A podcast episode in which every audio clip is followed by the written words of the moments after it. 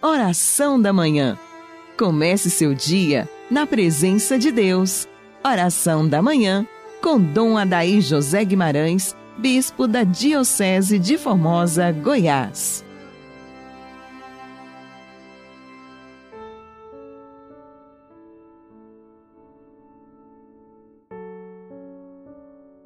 Ouvinte amigo do programa Oração da Manhã, Deus o abençoe ricamente nesta sexta-feira e sempre.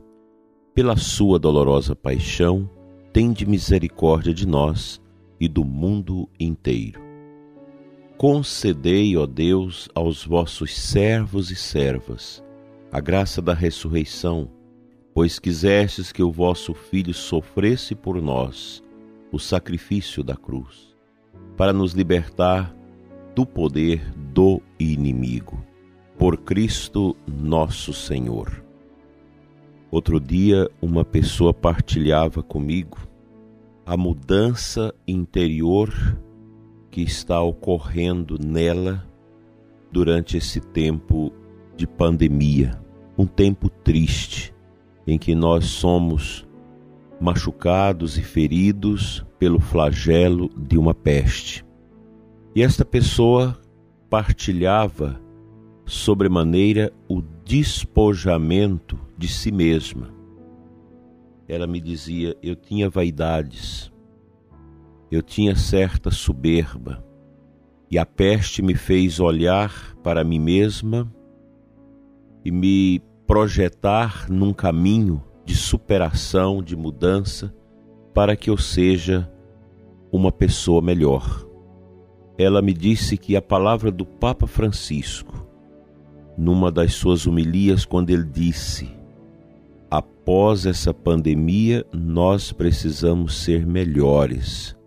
Ela começou a fazer esta reflexão e percebia que não era uma pessoa tão boa, embora praticasse o bem, praticasse a vida religiosa com intensidade, com grande dedicação à sua família, mas ela me asseverava que dentro dela a soberba, o orgulho, a vaidade, uma certa arrogância ainda predominavam de forma muito forte. E foi vendo as dificuldades, mortes na sua família, morte de amigos, o cansaço da sua filha médica no fronte de batalha. Todo o contexto de pobreza, de miséria, parentes que perderam tudo, que fecharam suas empresas. Ela disse: Eu preciso melhorar, eu preciso modificar a minha estrutura humana a partir de dentro. Isso é um processo de libertação, porque ela já era uma pessoa convertida, de adoração, de leitura da palavra de Deus, de vivência dos sacramentos, mas havia uma crosta, uma casca que estava, de certa forma, revestindo a sua estrutura humana que ela ainda não tinha obtido no coração a humildade suficiente para tomar consciência que precisava de um processo de mudança. Essa libertação nós precisamos deixar que ela aconteça em todos nós, sacerdotes, religiosos, leigos, lideranças, todos nós precisamos nos despojar das realidades que ainda colocam a nossa pessoa como sendo um centro e não o Cristo. É preciso que a gente vá para a periferia da nossa existência e deixe que Jesus seja o centro da nossa vida. Não adianta, prezado ouvinte, a arrogância, a petulância, não adianta a sede de poder, seja onde for, em que esfera for, na empresa, na igreja, na paróquia, nas estruturas políticas, não adianta. Quando o ser humano quer projetar a si mesmo, pensando que é o centro, ele começa a corroer a sua vida espiritual, a sua alma, e o fim nem sempre é bom. Que bonita a decisão daquela minha amiga de fazer esse processo e ela está trabalhando mesmo com o esposo e com os filhos, porque souberam muitas pessoas já ler a pandemia, ler esse flagelo que nós estamos vivendo como provação para que os que sobrarem sejam melhores. Daí que a gente pode ver no contexto das pestes terríveis que a humanidade já viveu sobremaneira nesse tempo da vida cristã, que muitos santos se tornaram assim através da pandemia, da peste, porque foram capazes de enxergar a si mesmos a partir do sofrimento, a partir das provações.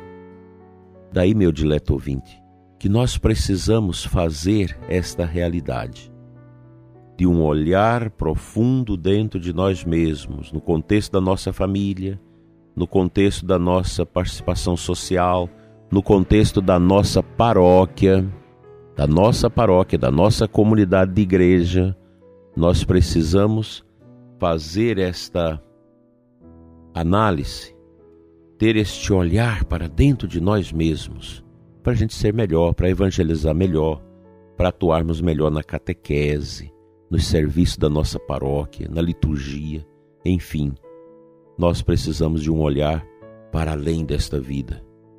E só o Cristo, que se entregou por nós na cruz, pode nos ajudar a fazer esse salto de uma vida marcada por fechamentos para uma vida de santidade.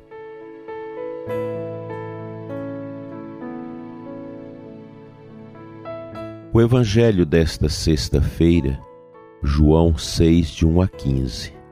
No final do Evangelho, nós lemos o seguinte: Vendo o sinal que Jesus tinha realizado, aqueles homens exclamavam: Este é verdadeiramente o profeta, aquele que deve vir ao mundo. Mas quando notou que estavam querendo levá-lo para proclamá-lo rei, Jesus retirou-se de novo, sozinho, para o monte. Isso se aplica profundamente a nós.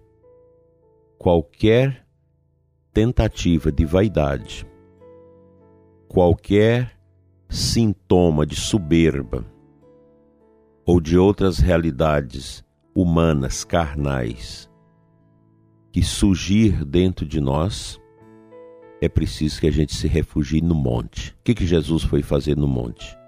Orar.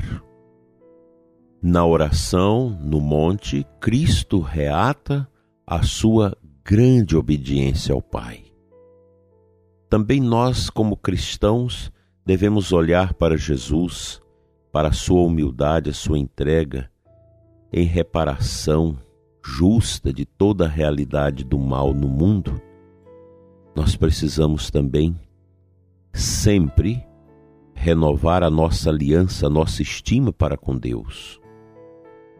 Buscai o Senhor enquanto ele se deixa encontrar. A gente precisa ter presente isso no coração. Nós cristãos não vivemos neste mundo para encontrar a nós mesmos, mas nós precisamos ter essa dinâmica de encontrar sempre o Cristo que nos transforma, porque é Ele que dá a direção, que dá a orientação interior pelo seu Espírito a cada um de nós, para que a gente seja neste mundo aquilo que Deus quer não aquilo que eu quero. Que o Senhor nos ajude nesta manhã a termos esta propositura de olhar para nós mesmos com o olhar do Cristo e procurar identificar com sabedoria, com tranquilidade, essas realidades internas do nosso ser que não nos ajuda a ser luz para os outros neste mundo. Durante esses dias nós temos meditado muito essa palavra luz na leitura do evangelho. Nós precisamos ser luz. Luz de Cristo que possa brilhar na escuridão tenebrosa deste mundo, sobremaneira neste tempo em que a gente precisa ter firmeza, equilíbrio, tranquilidade para enfrentar os solavancos e as grandes dificuldades que estão sendo colocadas diante de cada um de nós. Que Deus nos ajude.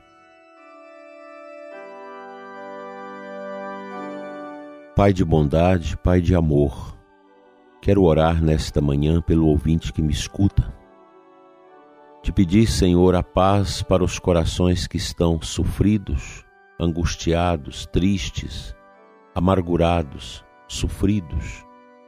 Pai, o mundo passa fome, fome de pão, fome de fé, fome de esperança.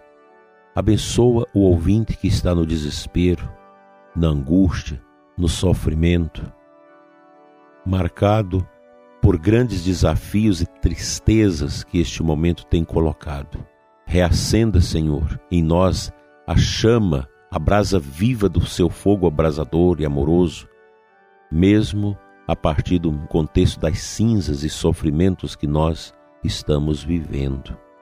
Pai, abençoa o ouvinte deste programa, sua família, proteja, oriente, Derrama o Espírito Santo para o consolo, para a libertação da fadiga, para a quebra da depressão, para que o caminho que parece escuro se torne claro e os pés do amado ouvinte deste programa possa trilhar a estrada da humildade, da simplicidade, da esperança, com os pés calçados nas sandálias de Cristo, nosso Senhor.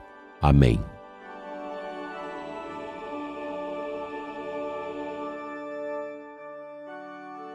o bom Deus, pela intercessão da Virgem Maria Imaculada Conceição, nossa padroeira diocesana, que nos protege de todos os males e nos livra da peste, da fome e da guerra, te abençoe e te guarde. Em nome do Pai, do Filho e do Espírito Santo, assim seja.